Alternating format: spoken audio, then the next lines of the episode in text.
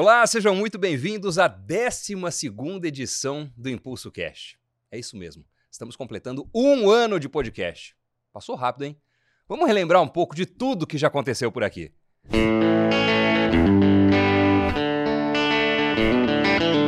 Já são 12 programas. Em um ano, nós conversamos com você, produtor, produtora rural, sobre alguns dos mais importantes assuntos do agro brasileiro temas relevantes para sua operação no campo e para a tomada de decisão no seu negócio.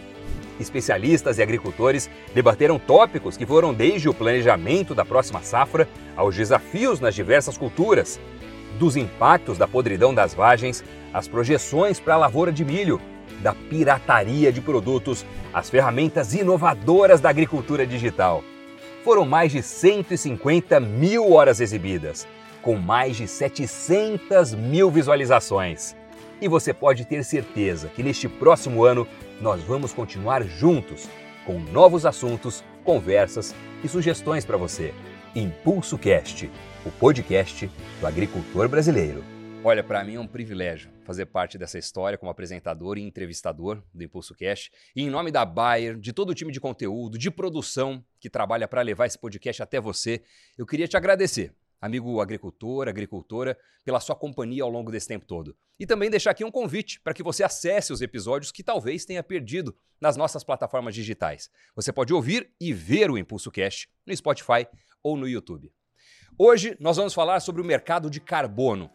É estimado que a demanda por créditos de carbono possa aumentar em torno de 15 vezes até 2030 e até 100 vezes em 2050. Para saber como esse mercado funciona, qual é o potencial que temos aqui no Brasil e as principais tendências e oportunidades que você pode aproveitar nesse cenário, fique aqui com a gente. Para falar desse assunto, nós estamos recebendo hoje a Thaís Iramoto, gestora ambiental e coordenadora de projetos de carbono na Bayer. Thaís, bem-vinda. Muito obrigada. Também estamos recebendo aqui a Rafaela Montagna Terenciano, engenheira agrônoma, especialista de manejo de carbono na Bayer. Bem-vinda. Obrigada.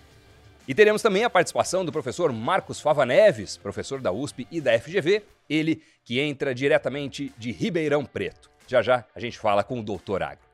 Pessoal, olha, muito se fala sobre o mercado de carbono, que ele desempenha um papel importante na redução das emissões de gases de efeito estufa e, consequentemente, no avanço do aquecimento global. Mesmo assim, é um tema que ainda causa confusão para muitas pessoas. Então, eu queria começar a nossa conversa partindo desse ponto, né? Do princípio básico, Thaís. O que é o mercado de carbono e como ele funciona? Bom, o mercado de carbono ele surge da necessidade de conter o aquecimento global, as mudanças climáticas ou a emergência climática, agora o que vem sendo comentado. E mais recentemente, em 2015, surge o Acordo de Paris na COP, que é, estabelece algumas regras para que todos os países tenham as suas próprias metas de emissão, de redução de emissão, e com isso manter a temperatura global, o aumento da temperatura global até um grau centígrado e meio. É, sendo que hoje os esforços não estão sendo suficientes para, para essa meta. Bom, mas de uma forma geral, os países precisam trazer as suas próprias metas, de acordo com o Acordo de Paris, é, eh, para vários setores. Então, entre o setor de siderurgia, o setor florestal, o setor agropecuário, de transporte, de energia. Cada setor precisa ter uma meta estabelecida de redução dessas emissões. E aí entra duas categorias de é, projetos ou formas de mercado é, de carbono. A primeira delas, que está muito relacionado ao Acordo de Paris, é o mercado regulado, é, que hoje o Brasil ainda não faz parte, mas que alguns países, como por exemplo Nova Zelândia, é, a União Europeia, a China já atuam. Como que funciona o mercado regulado? É, esses setores que eu mencionei têm suas metas de redução de emissão. Quem conseguir ficar abaixo da meta é, ganha uma permissão para comercializar as emissões é, que os créditos que não foram atingidos na sua meta para setores que não conseguiram atingir suas metas. Então, esse é o mercado regulado que já alcançou bilhões de dólares no, nos últimos anos.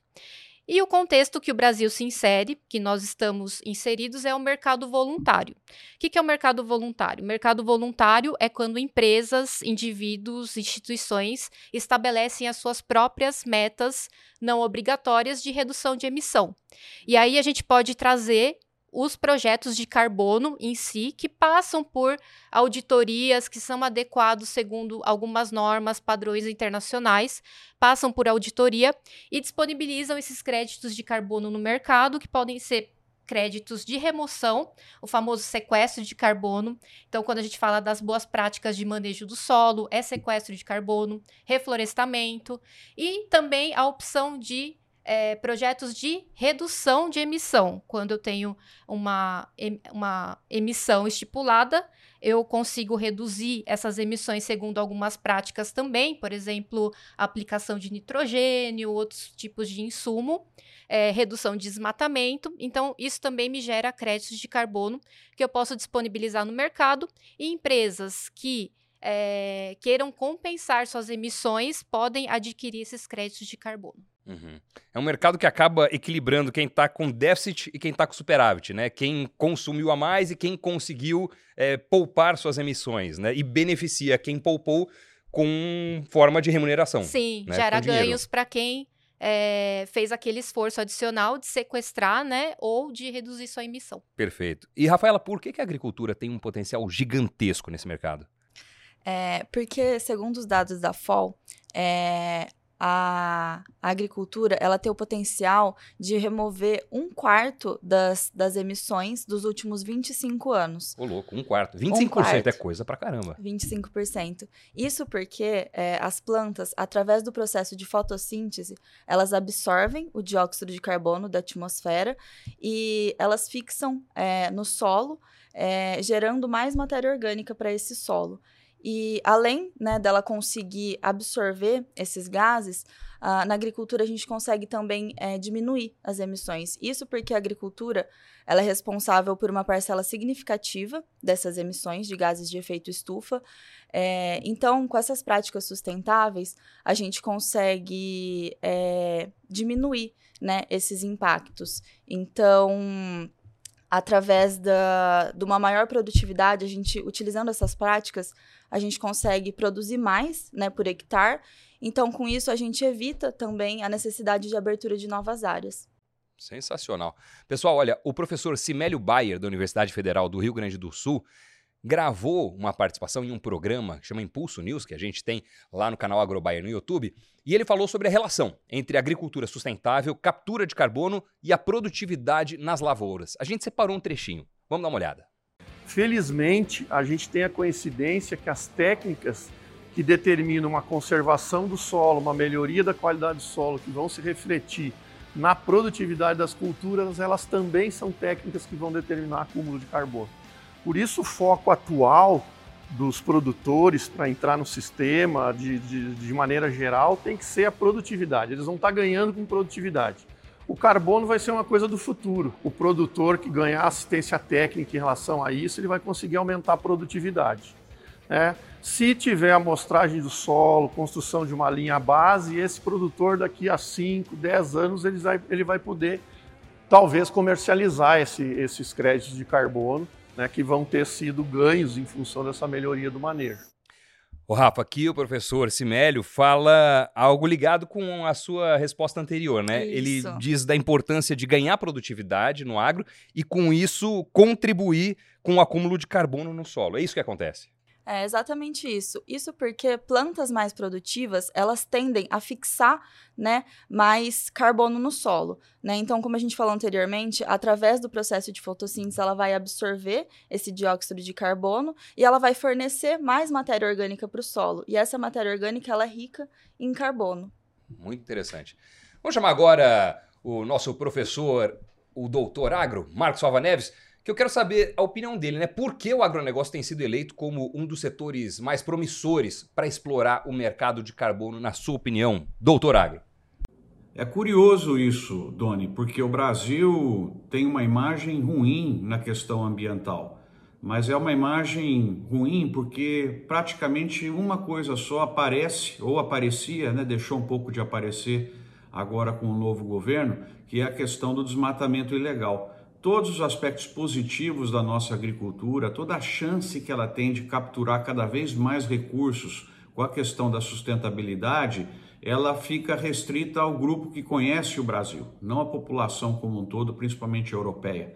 Mas quem conhece o B2B, as empresas sabem do grande potencial que o Brasil tem na agricultura com a questão da sustentabilidade, com a questão do carbono, porque nós temos uma matriz energética extremamente limpa, uma das mais limpas do planeta, a nossa eletricidade mais de 90% renovável, grande uso de biocombustíveis, aí a contribuição do etanol, do biodiesel, mais recentemente, né, com a explosão, literalmente, do biometano, nós estamos com possibilidades muito grandes. A presença do Código Florestal, a área preservada que o Brasil tem, todas as inovações que já foram comentadas aqui nesse programa, que permitem hoje a gestão da agricultura por metro quadrado, questões que o, que o Field View traz, por exemplo, enfim, bioinsumos, é muita coisa para o Brasil aí realmente liderar nessa área.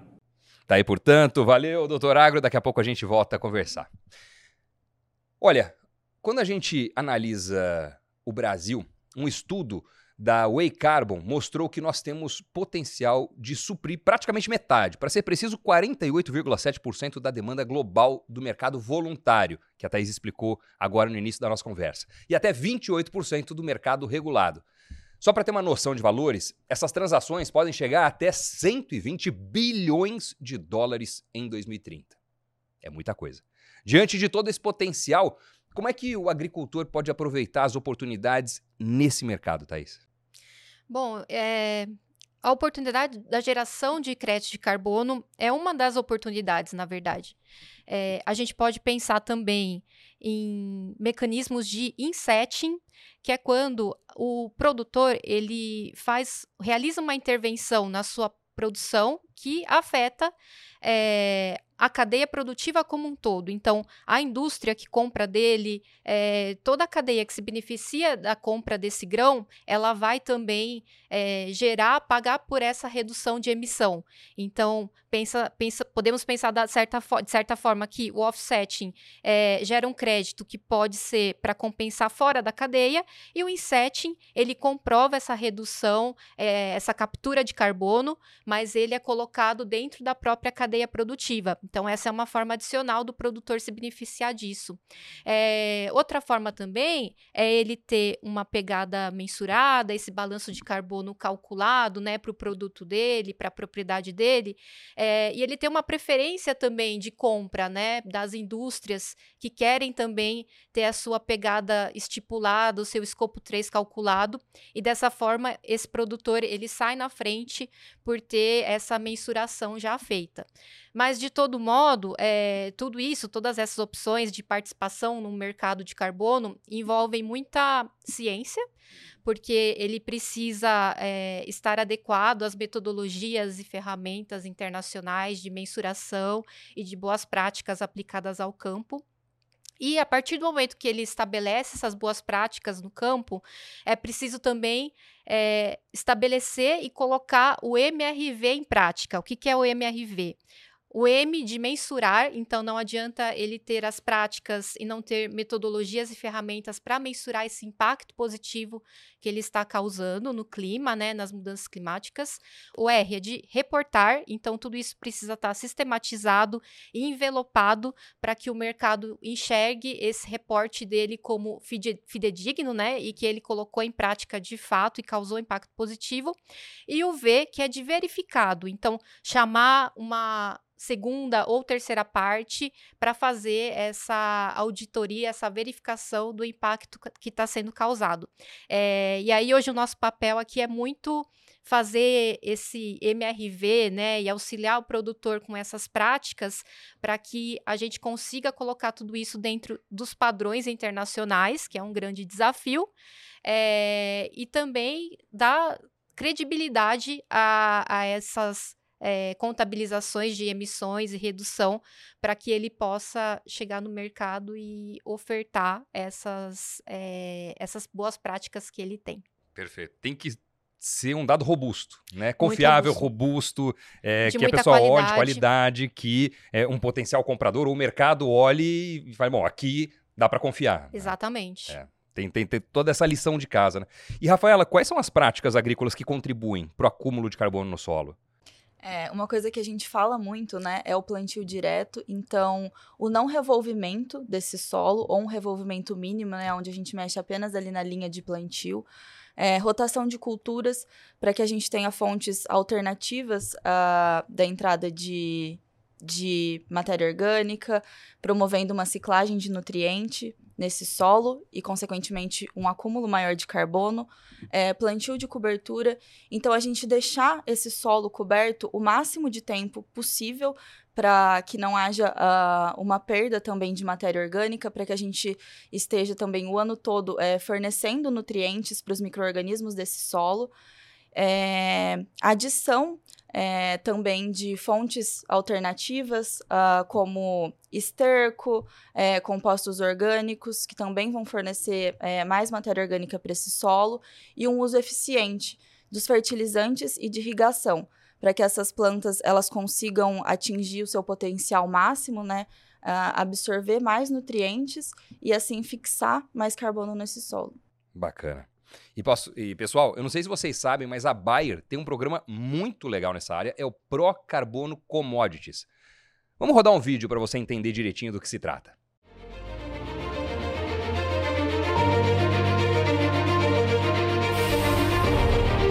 A soja que está indo para esses caminhões foi cultivada de acordo com as práticas de manejo conservacionistas, buscando menores emissões de carbono e o aumento da produtividade. Essas lavouras estão nos biomas Cerrado e Amazônico, em áreas livres de desmatamento. Uma plataforma automatizada foi desenvolvida pela Bayer para agrupar e analisar os dados e rastrear todo o processo de produção, transporte e comercialização da soja. O processo de rastreabilidade tem início no momento de entrada do produtor no Pro Carbono Commodities e segue por todas as etapas.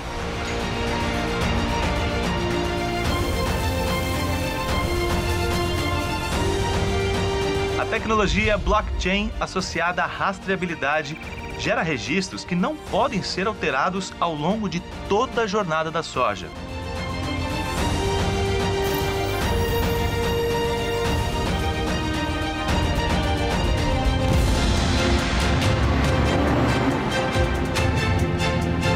A plataforma Procarbono Conecta reúne o inventário das operações com dados essenciais para o cálculo das emissões.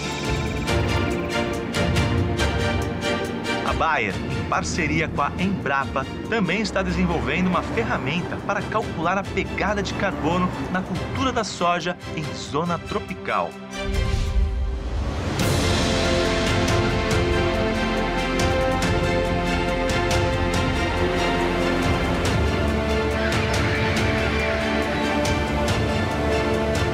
Fase do Pro Carbono Commodities, são 4 milhões de sacas, ou 240 mil toneladas de soja com pegada mensurada, produzida por 10 agricultores em 60 mil hectares do Mato Grosso.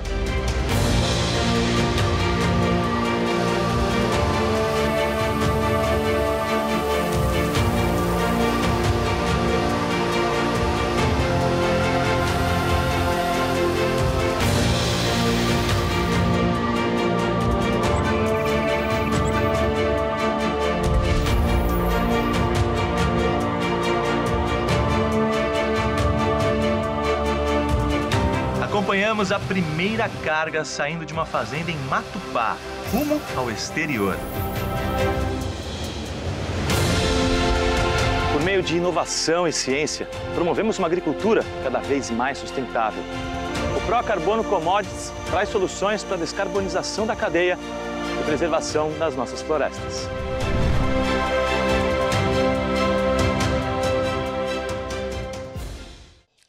Programaço, né? E sempre que a gente fala em agro e sustentabilidade, essa é uma aliança que está muito em voga, é, é uma grande preocupação e é um, um, ponto de muita atenção também dos produtores. Eu tenho participado de eventos do agro e tenho visto isso como é, algo muito relevante que está no radar de todo mundo. Então, acho que esse programa entra exatamente nessa mesma linha, né? Thaís, explica um pouco como é que funciona o programa Pro Carbono nas suas palavras. Tá. Bom, o vídeo tá super explicativo, mas uhum. é, acho que o Procarbono Commodities ele entra numa estratégia global da Bayer em promover e apoiar uma agricultura sustentável de baixo carbono, é, atrelado a uma segurança de não desmatamento e conversão, né? Que é um ponto importante aqui para países tropicais, principalmente o Brasil, que tem a Amazônia, o Cerrado e biomas muito importantes para a biodiversidade. É, e aí, o, o, commodities, ele entra com essa, esse aspecto de mensurar a pegada dos produtores, né, de grãos, inicialmente soja, é, com ferramentas tropicalizadas, né? Porque essa era uma dificuldade anterior que as ferramentas é, não atendiam aos requisitos, né, da nossa da realidade da agricultura aqui do Brasil e trazem e, e, e, o commodity traz isso de uma forma muito transparente, é, cientificamente reconhecido, com parceiros de bastante peso aí, para a gente conseguir comprovar a pegada é, dos produtores, é, especificamente da soja, né, produzida, e de forma muito detalhada, porque a gente faz isso a nível de talhão. É, hoje são 10 produtores dentro do programa, inicialmente, no estado do Mato Grosso, uma área aproximada aí de 159 mil hectares é, de, de fazenda. Então, é bem relevante para nós. E a ideia é expandir ainda mais no futuro. Sim, é expandir, incluir outros biomas, outros estados é, e tornar isso escalável, né? Que eu acho que é o principal ponto aqui para a Bayer. Uhum. E como que é feita a mensuração da pegada de carbono? O produtor, a produtora que está assistindo a gente, consegue estimar isso com base em dados da propriedade? Ou os que participam do programa, Sim, pelo menos? Sim, é, bom, assim, a gente é, está, criou uma ferramenta, né? Primeiro de tudo, uma ferramenta que mensura a pegada da soja é, em parceria com a Embrapa.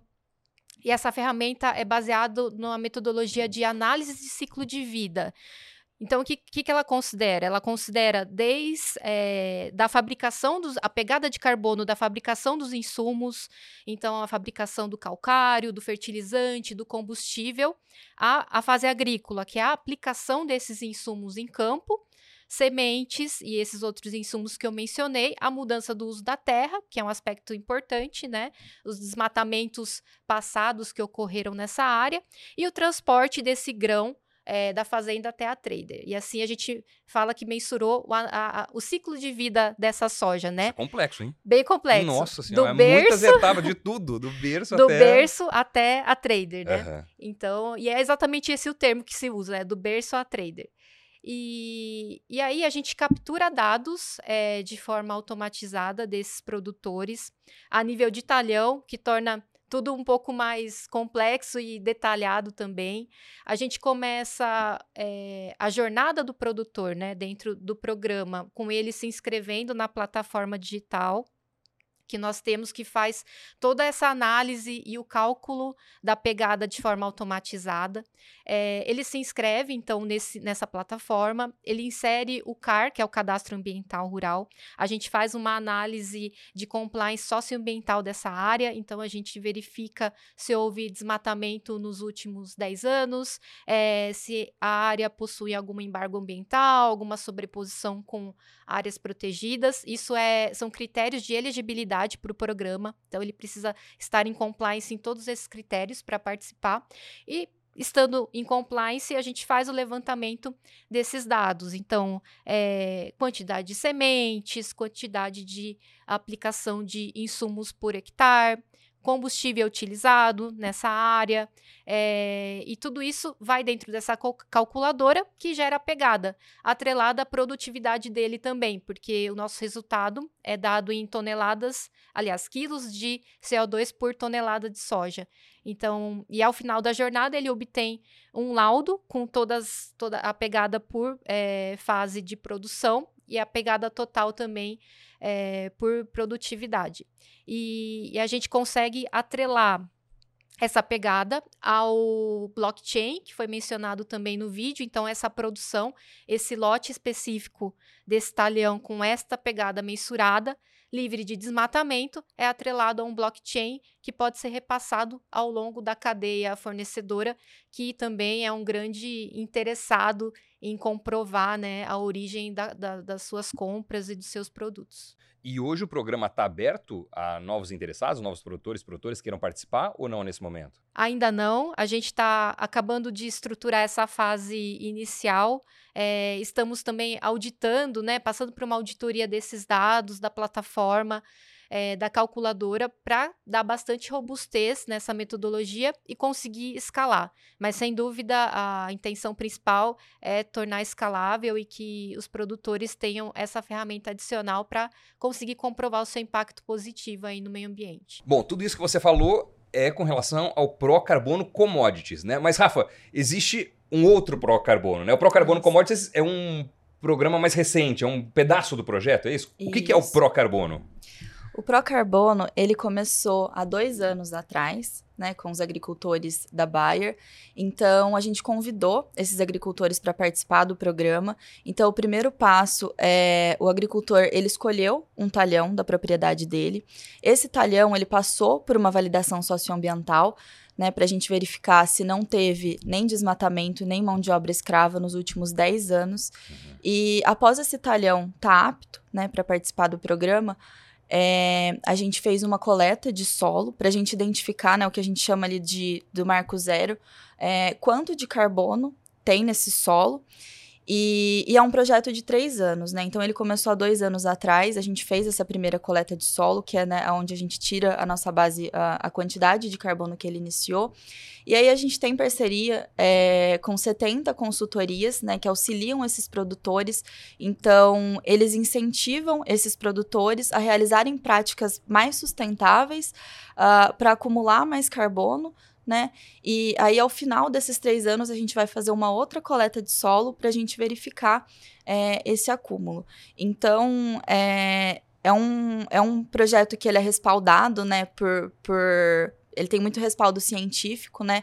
Então a gente tem aí parceria com a Embrapa, né? Tudo que a gente, essa metodologia, metodologia que a gente faz é, de coleta de solo, né? Essas recomendações é tudo feito com muito embasamento científico, né? Então o intuito é, é a gente aumentar esse carbono no solo. Então, né, como a gente conversou, uh, as plantas elas têm esse potencial de capturar e, e a gente consegue também na agricultura reduzir as emissões através dessas práticas. Então tá tudo interligado, né? Quanto mais se produz, mais a gente consegue aumentar esse carbono no solo. Às vezes quando a gente fala de sustentabilidade, né, é, acredita-se que, ah, mas eu vou ter que mudar minha produção, talvez eu produza um pouco menos. Não, e é ao uhum. contrário, porque tá tudo interligado. Essas práticas, elas vão aumentar essa produtividade e, consequentemente, aumentar, reduzir as emissões e aumentar esse acúmulo de carbono no solo.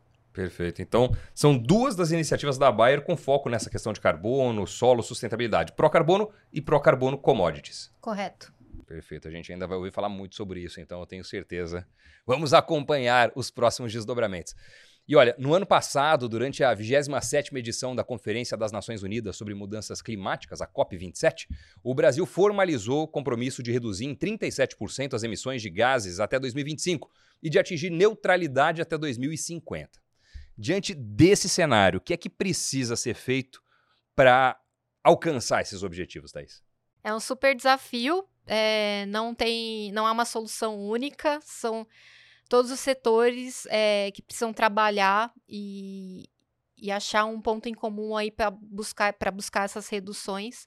É, acho que um primeiro passo é sempre parcerias, né? estabelecer parcerias público-privado, academia, é, as instituições em conjunto e encontrar soluções cientificamente robustas e escaláveis para buscar essa, essa meta, atingir o atingimento dessa meta. É, tem outro fator no Brasil que é a redução do, aliás, a eliminação do desmatamento ilegal também, que é um ponto importante. Eu acho que é, sem, sem esse fator ainda é muito complicado pensar em um atingimento de metas quando ainda se fala sobre implementação de código florestal. E aí, é, outro ponto é avançar nessas questões da agricultura, como ela mencionou, já tem um grande. É, é, é, é fato o grande potencial que a agricultura tem de capturar e remover esse carbono da atmosfera. E aí a gente criar mecanismos para que se remunere esse esforço do produtor e também para que se ateste a durabilidade e a permanência desse carbono no solo e assim a gente de fato reduzir as emissões e conseguir cumprir a meta estabelecida pelo país. E para os produtores que estão ouvindo a gente ou nos assistindo nesse momento, quais são as recomendações, Rafa, que você dá para que ele e ela possa aproveitar as oportunidades que vão surgir daqui para frente? Doni, é, o produtor rural brasileiro, ele já é muito sustentável, né? Uhum. Então, quando a gente fala de plantio direto, de uso de cultura de cobertura, ele já está à frente dos produtores de outros países. Então, o que, que é a minha dica? É que ele intensifique essas práticas ainda mais, né? Então, não só o plantio direto, né, o não revolvimento do solo, mas ele adotar o sistema como um todo. É, então, ele adotar é, a rotação de cultura, é, as culturas de cobertura, deixar esse solo coberto o máximo de tempo possível, é, é ele fazer diferente. Ele ter um choque de gestão ali na propriedade dele, para que ele possa se habilitar a esse mercado. Hoje o produtor brasileiro já consegue ganhar dinheiro no mercado de carbono ou é uma perspectiva futura? Vamos lá. Hoje ele é uma, per uma perspectiva futura, ao passo que algumas metodologias ainda estão sendo ajustadas tá. para, para essa contabilização é, e também para colocar, disponibilizar esse crédito de carbono no mercado. Quando eu falei do offsetting, a metodologia da Verra, né, que faz essa é, estimativa de mensuração e remoção e, e sequestro de carbono na agricultura, ela foi relançada agora, uma versão nova que está disponibilizada, então que a gente já pode aplicar e gerar né, créditos futuros aí de carbono. E o insetting, que são os VCIs, né, os, é, os créditos de carbono internos, digamos assim, dentro da cadeia, também está com a metodologia sendo desenvolvida agora. Então, é, apesar das práticas serem muito antigas, né, já estabelecidas pelo produtor, já muito conhecidas, a forma de mensurar e certificá-las ainda é, está, ainda é incipiente. Uhum. Então, são temas que a gente vem trabalhando e preparando o terreno para que, de fato, quando elas saiam, a gente já esteja preparado para conseguir reportar isso de forma eficaz, confiável, com dados de qualidade. Perfeito. Existe alguma estimativa de quando que isso deve acontecer? Olha, eu acho que a gente pode pensar assim. É... A principal metodologia, por exemplo, do GHG Protocol, né, que hoje dita as regras aí de contabilização, ela fica pronta até o final do ano. Então, a gente já pode começar a pensar em aplicá-las. A gente já pode começar a aplicar a metodologia para adequar uhum. é, essas contabilizações é, e buscar uma certificação futura aí no início do próximo ano. Já se prepara, né? Tem aquele ditado que o primeiro fica com a pérola, o segundo com a ostra, né? Então, Sim, o produtor exatamente. que consegue sair na frente acaba possivelmente se beneficiando do momento em que é, ele já tem essa oportunidade de, de fato, comercializar os créditos, o sequestro de carbono e tudo mais que ele conseguiu é. operacionalizar na, na, propriedade dele. E, ao mesmo tempo, na outra ponta, né, do consumidor, da indústria, que é o demandante, né, pela uhum. matéria-prima ali da agricultura, é, há uma pressão forte também por estabelecimento de metas, né, de redução de emissão. Então, as indústrias, é, food chain, outras cadeias também, elas vão precisar estabelecer metas dentro é, da sua própria cadeia, do escopo 3, metas de redução, e vão precisar identificar essas emissões também. E acho que esse é o primeiro passo: identificar essas emissões, quantificá-las e depois propor formas de redução é, e de remuneração também para esses uhum. produtores que já estão se adiantando nesse, nesse mercado. Tem algum país que é referência nisso, onde é, esse desenvolvimento já está muito avançado ou, ou, que já esteja operando e negociando de fato o crédito de carbono? Olha, os países com o mercado regulado, é, sem dúvida, eles já estão à frente, né? Principalmente quando a gente fala de União Europeia, que hoje representa a grande fatia ali do, do mercado. Tá. É, mas ainda eles, eles, ainda não têm esse. Eles também trazem essa demanda, eu acho, né? De produtos mais sustentáveis, livres de desmatamento, com uma pegada mensurada.